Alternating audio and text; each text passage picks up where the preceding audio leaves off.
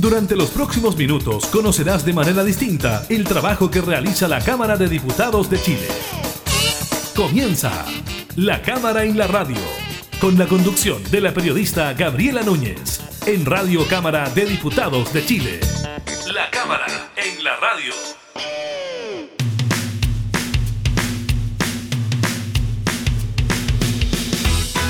Hola, ¿qué tal? ¿Cómo están? Bienvenidos a un nuevo programa de la Cámara en la Radio. Le entregamos información legislativa, datos de actualidad, como por ejemplo los relacionados con el COVID-19 y la información entregada durante esta jornada por el Ministerio de Salud. También estaremos hablando, por supuesto, de la noticia que ha marcado esta y seguramente marcará la próxima semana el segundo retiro del 10% de los ahorros previsionales. Estaremos conversando con uno de los autores de este proyecto, el diputado por Magallanes, Karim Bianchi.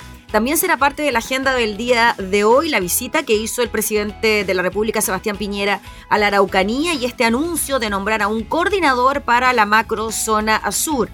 Y además, en materia de cultura y espectáculos, les contamos que la Municipalidad de Viña y los canales concesionarios decidieron aplazar la edición 2021 del Festival de Viña. Será en el verano del 2022. Iniciamos entonces la cámara en la radio.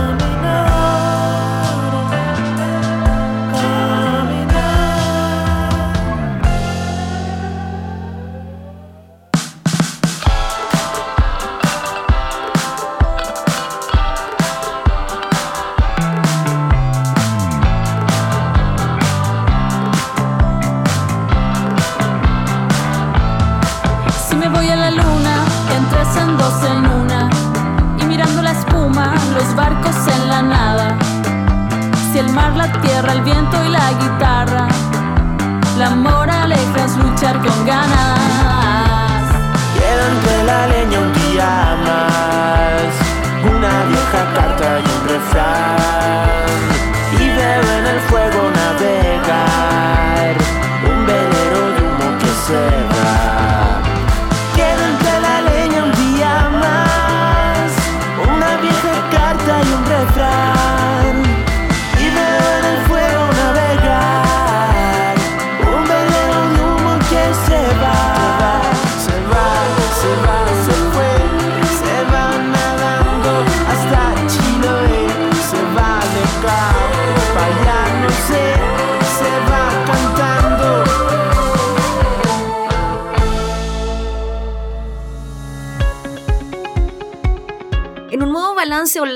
Ministerio de Salud informó 22 fallecidos por COVID-19 inscritos por el DEIS, lo que eleva el total nacional a 14.633 desde desatada la pandemia a principios de marzo.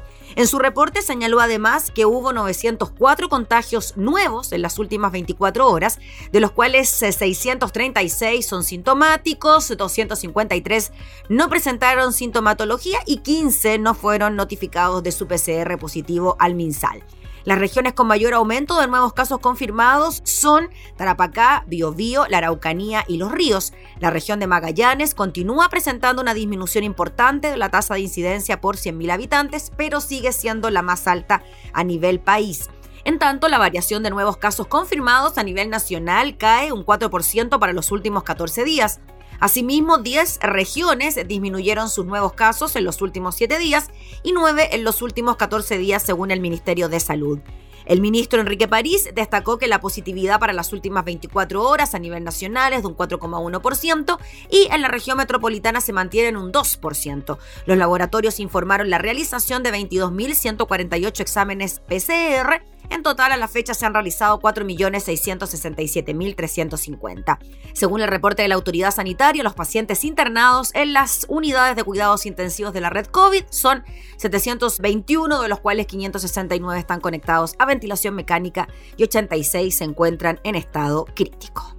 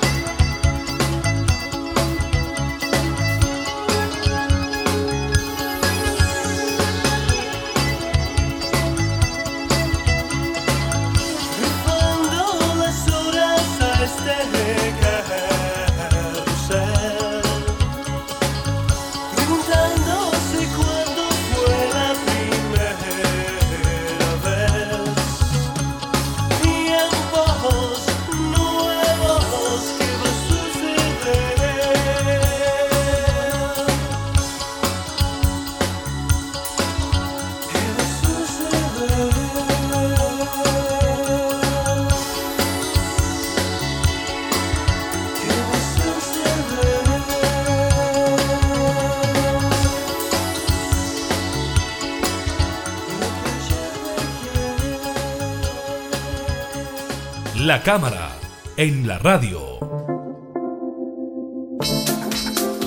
Durante esta semana, la Cámara de Diputadas y Diputados despachó al Senado el proyecto que permite un segundo retiro del 10% de los fondos previsionales. Uno de los autores de esta iniciativa es el diputado Karim Bianchi, con quien nos comunicamos de inmediato. ¿Cómo está, diputado? Muchas gracias por recibirnos. Gracias, Gabriela. Gusto saludar a toda la gente que está a través del el canal de la Cámara. Así es, fuimos los primeros que impulsamos esto. Eh, con una incertidumbre de qué iba a suceder, lo partimos esto en agosto, eh, y a la fecha yo pensé que iba a haber un plan alternativo y hasta el día de hoy ya aprobado, el gobierno no ha hecho absolutamente nada con la preocupación de que la gente no solamente puede hoy día sustentarse en sus fondos propios, hoy día la gente está con sus platas, con su trabajo, con su esfuerzo, eh, saliendo adelante. Y eso no es posible. Tenemos ayuda que vence en diciembre, estamos ya casi a mediados de noviembre, eh, y lo que viene para adelante es que mucha gente va a tener eh, que sufrir que la ayuda se corta y eso es preocupante. Así que esperemos que este 10% salga pronto. Eh, tenemos otros, otros proyectos en paralelo porque el 10% tampoco, a pesar de que sí letra chica y es universal, se concentra solamente a quienes son afiliados a una FP.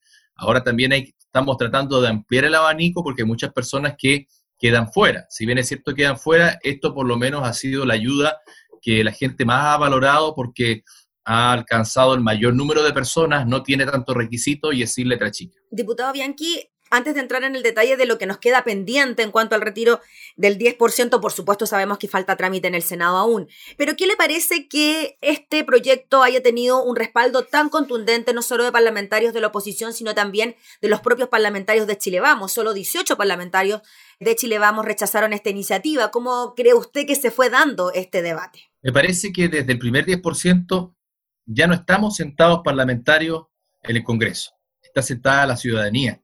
Y eso es muy importante porque nosotros somos representantes de la ciudadanía. Independiente de lo que pensemos cada uno individualmente, tenemos que representar a lo que nuestro electorado, a lo que incluso no nuestro electorado siquiera, sino que a toda la gente que vive en nuestras distintas regiones, bueno, es lo que necesita. Y eso me parece que se impuso.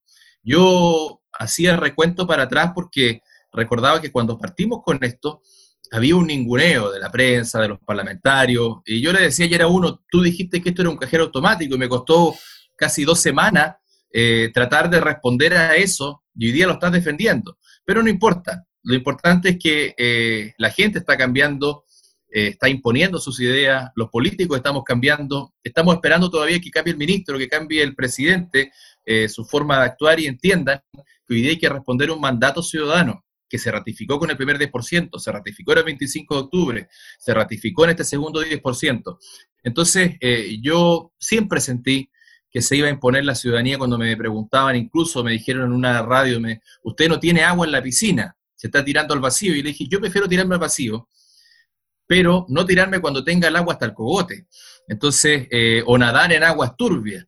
Y entonces hicimos una apuesta, incluso cuando aún no se pagaba el segundo 10%, porque sabíamos lo que venía, Magallanes es la zona que represento, tiene un rebrote, la situación es, mucho más complicada que en otras ciudades que se están levantando, pero eh, todo indica, si vemos lo que pasa en países europeos, donde está el rebrote, ¿no es cierto?, nuevamente, eh, que podría pasar lo mismo en Chile, y eso va a tener consecuencias lapidarias, y la plata que está hoy día en discusión, que estuvo ayer en discusión, no es la plata del gobierno ni de los parlamentarios, es de la gente. Yo sé que hay que pensar en un futuro, pero no podemos pensar en un futuro si no tenemos claro un presente. Y las platas del fisco son de toda la gente y si no ayudamos ahora, ¿cuánto lo vamos a hacer? Diputado Karim Bianchi, en relación a eso mismo, cuando se da como argumento de que cuatro millones de personas se quedarían sin nada en sus fondos previsionales y que esto a la larga podría acarrear dificultades para el propio Estado, el propio fisco que debería hacerse cargo de aquellas personas que no tienen fondos en sus AFP. ¿Cómo ve usted eso y cómo responde a ese argumento que se da desde el gobierno? Primero decir que eso no es argumento,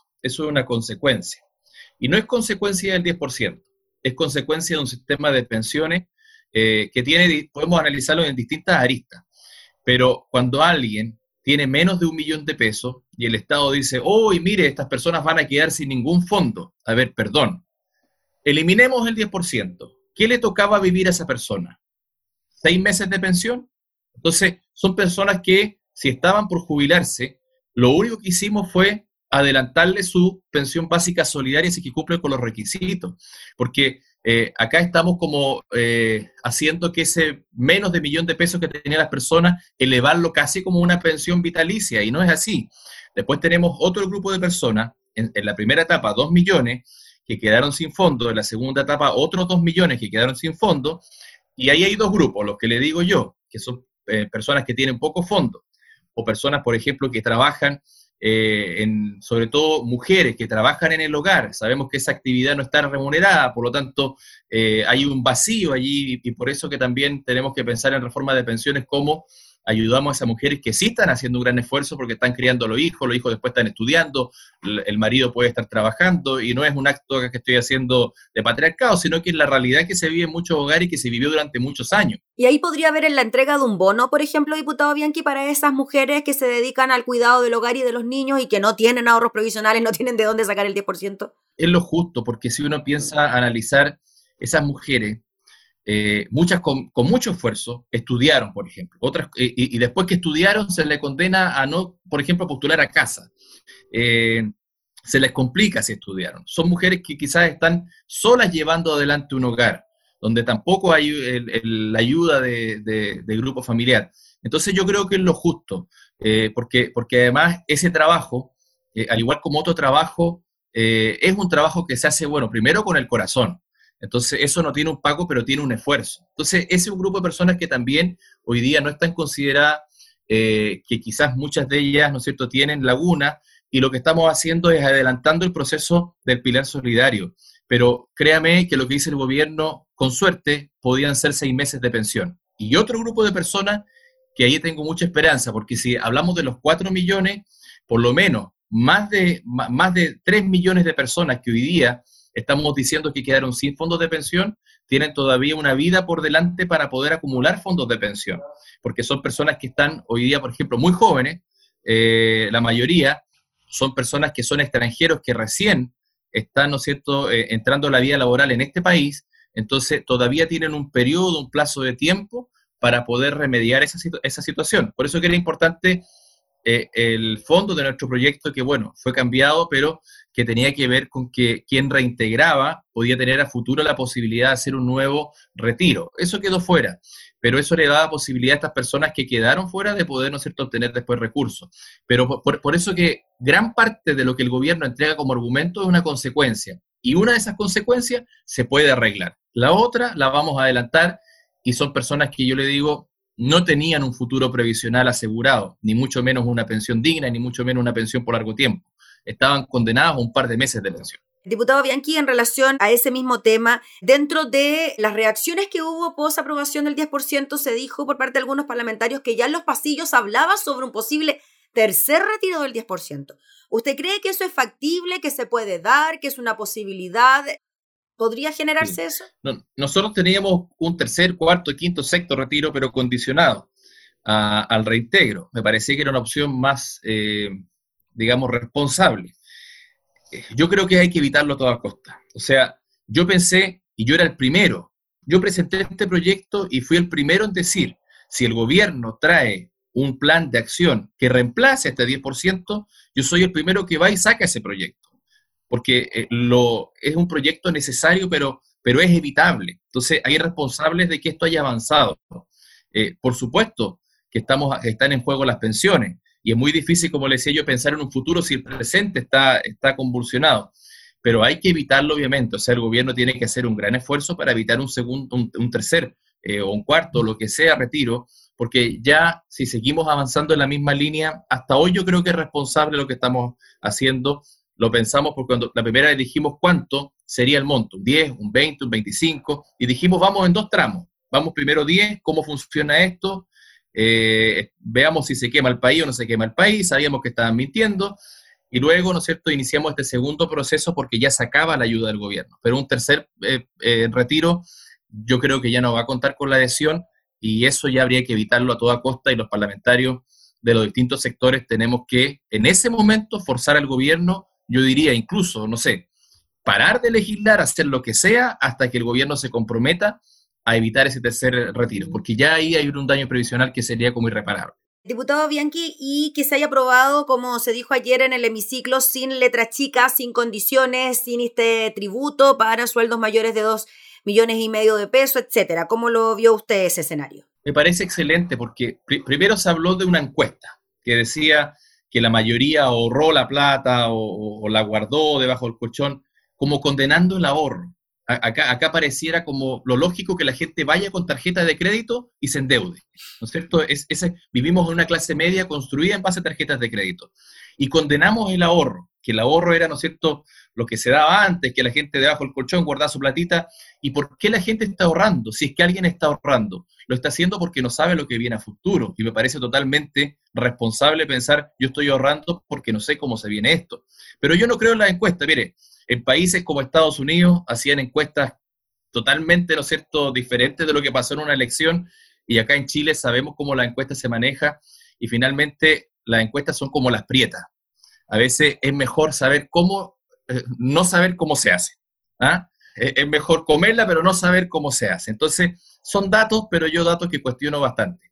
Y en lo segundo que usted me dice... Le preguntaba sobre la letra chica de que no hubiese impuesto para el retiro. Ahí hay un punto importante porque yo, ¿por qué me pongo al impuesto? Si yo sé que hay gente que tiene más, qué sé yo, pero porque la realidad de Chile cambió. Por ejemplo, hay un, hay un pyme que perfectamente puede ganar dos millones y medio de pesos. Y, le pongo este caso porque fue un ejemplo práctico que me dieron en la calle. Me dijo, yo gano dos millones y medio de pesos, los tengo, pero tengo trabajadores que no les puedo pagar imposiciones. No puedo comprar mercadería. Entonces, no puedo pagar el arriendo. Entonces, soy, eh, porque no, no te olvides que se estaba calculando 10 años para atrás. Entonces, en la división estamos poniendo la crisis, pero estamos poniendo el tiempo de bonanza. Entonces, en esa división era muy perversa. O sea, yo hoy estoy destruido, entonces es mi opción.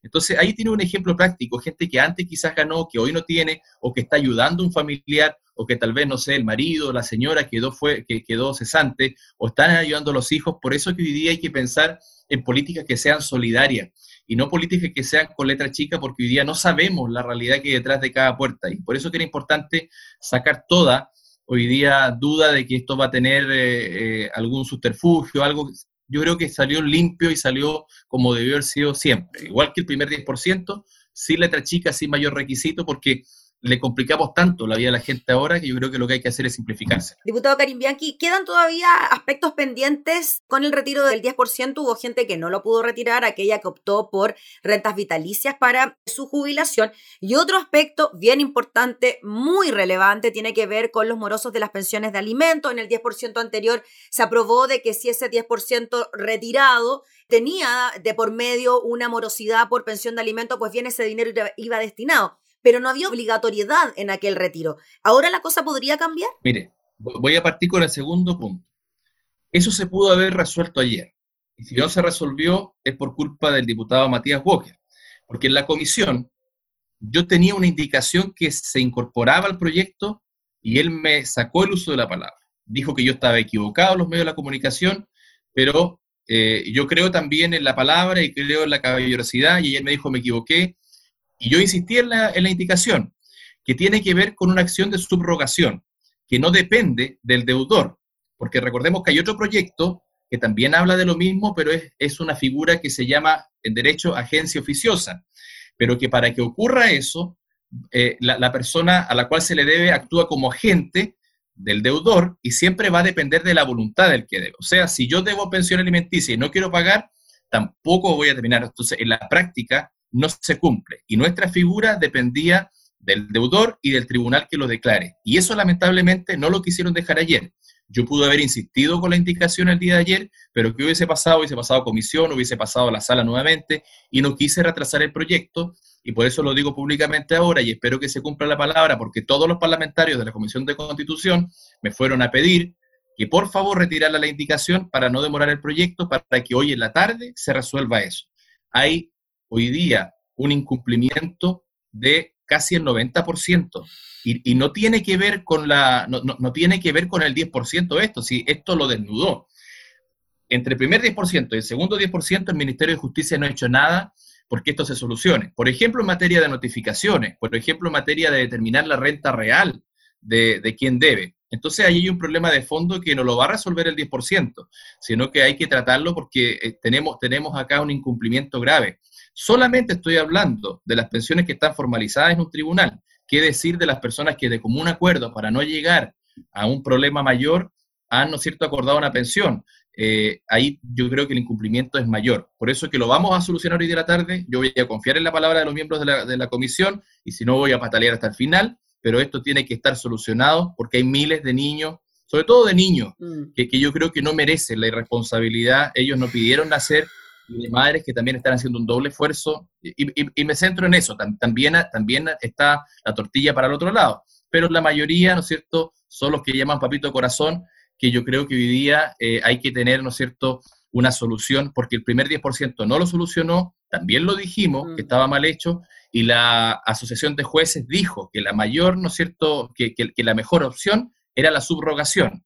Esperemos que Matías Walker recapacite, ayer lo hizo, que no se deje llevar por las luces, por su compañera de puesto Pamela Giles, y hoy día hagan lo que tienen que hacer y escuchen, no a mí, a los millones de niños y de madres que están esperando. Diputado, y cortito sobre el tema de las rentas vitalicias, ¿qué es lo que quedaría pendiente allí? Porque escuchaba representantes de las compañías de seguro y decían que esto básicamente los podría casi ir mandar a la quiebra. Sí, bueno, también dijeron lo mismo lo de la FP, y son los mismos.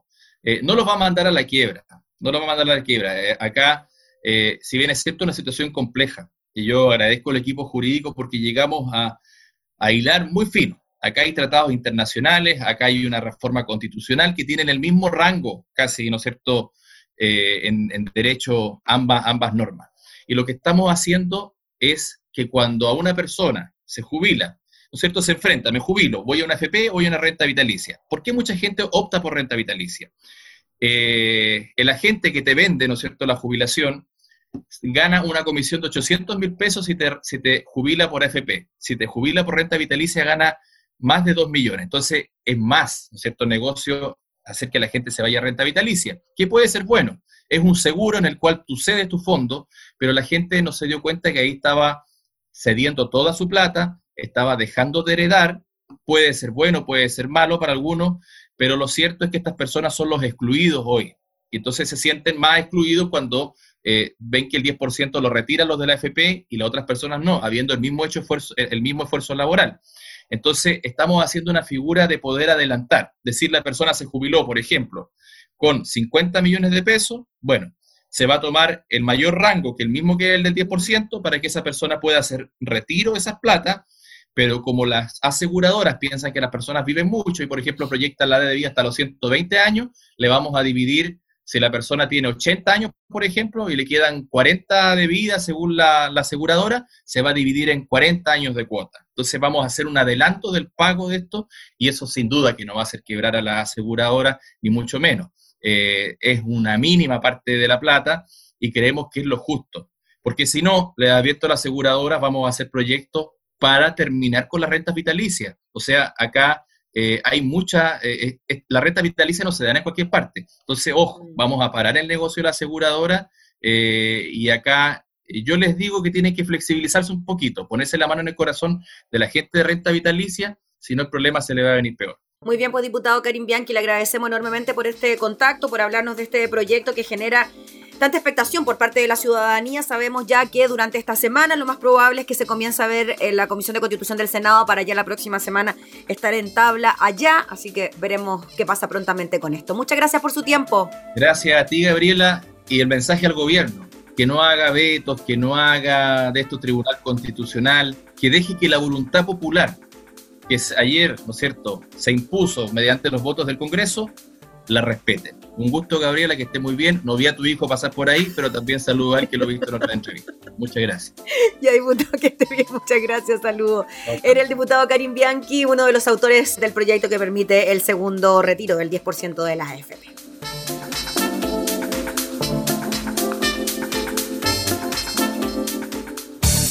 Estás escuchando La Cámara en la Radio, con la conducción de la periodista Gabriela Núñez. Ya no sé si somos amigos.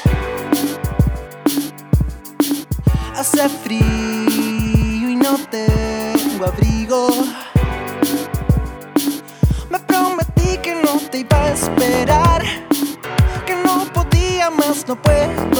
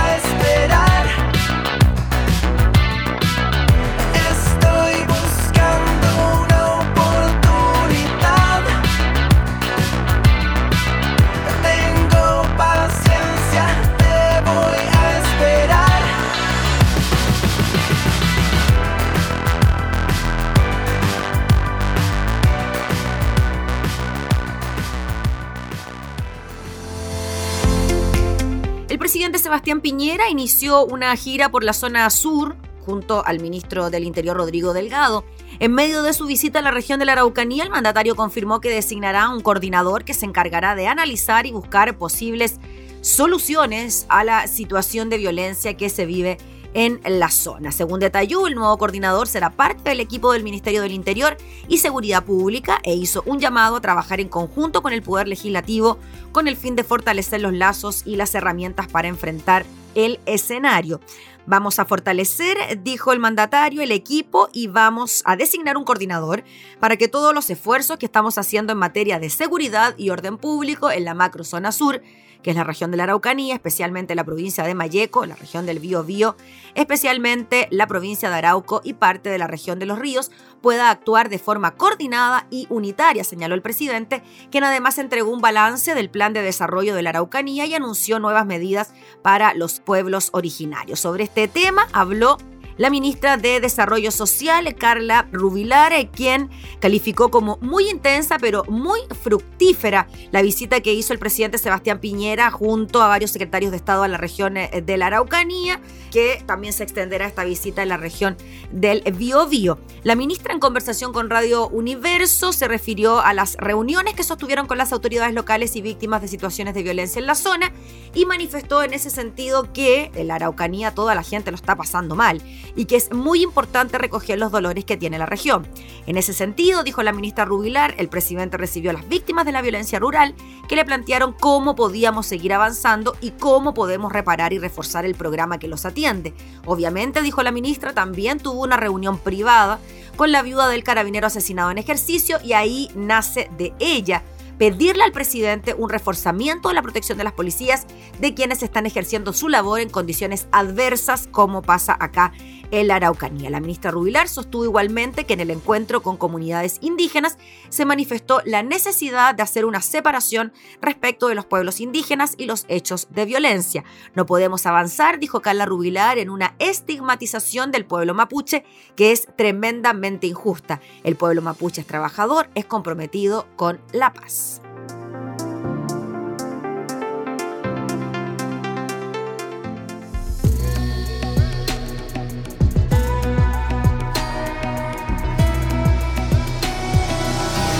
Ser tu sol, imagínate que puedo volar y todo puedo hacer. Que será tu luz y la brisa que ilumina, na, y hasta el final. Puedo navegar,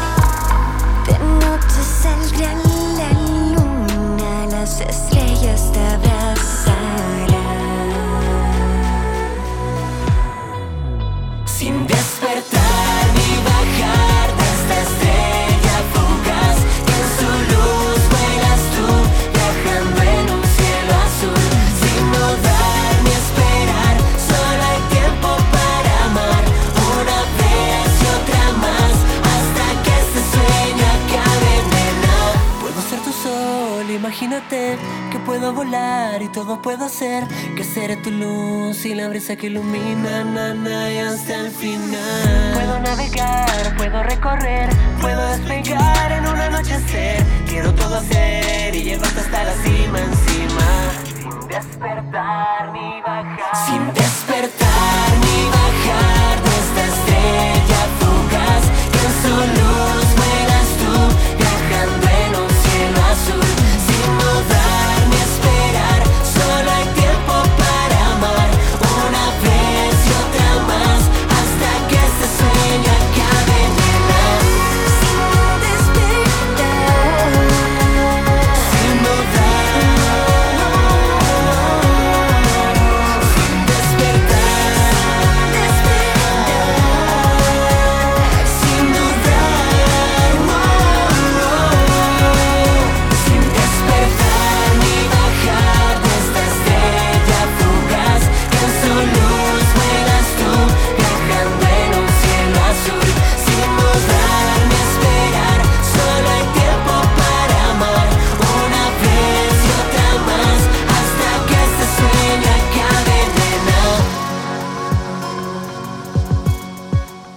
La cámara, en la radio.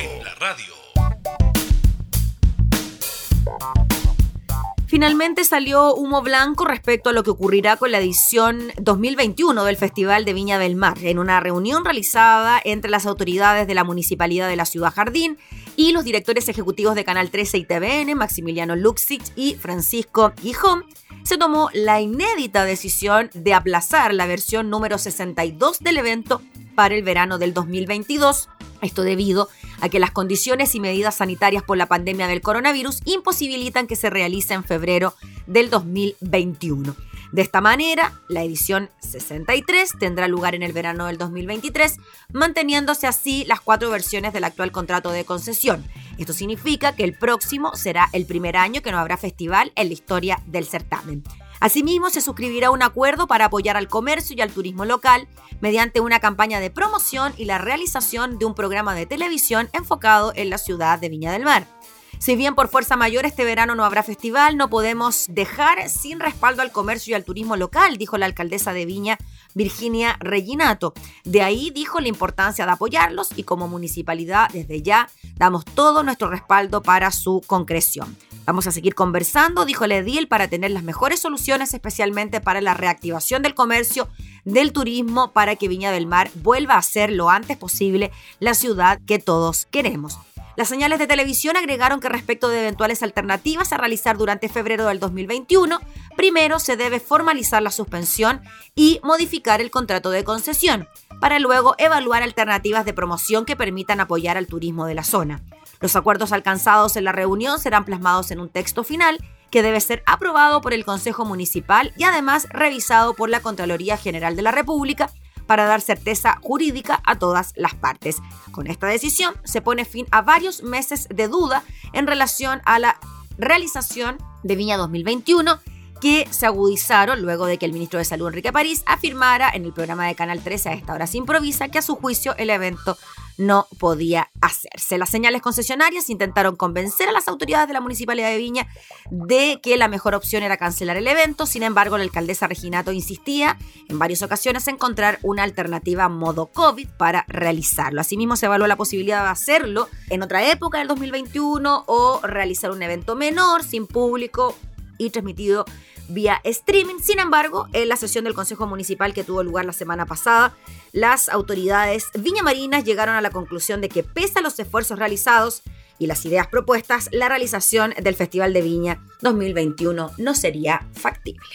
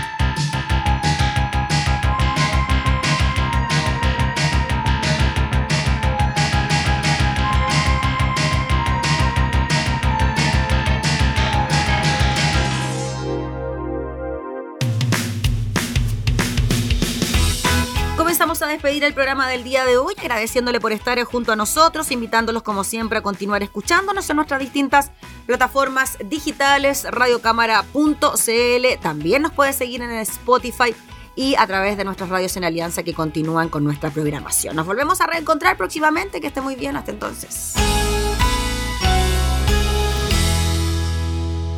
Hemos presentado La Cámara y la Radio. Una mirada amena a la agenda de trabajo de los diputados.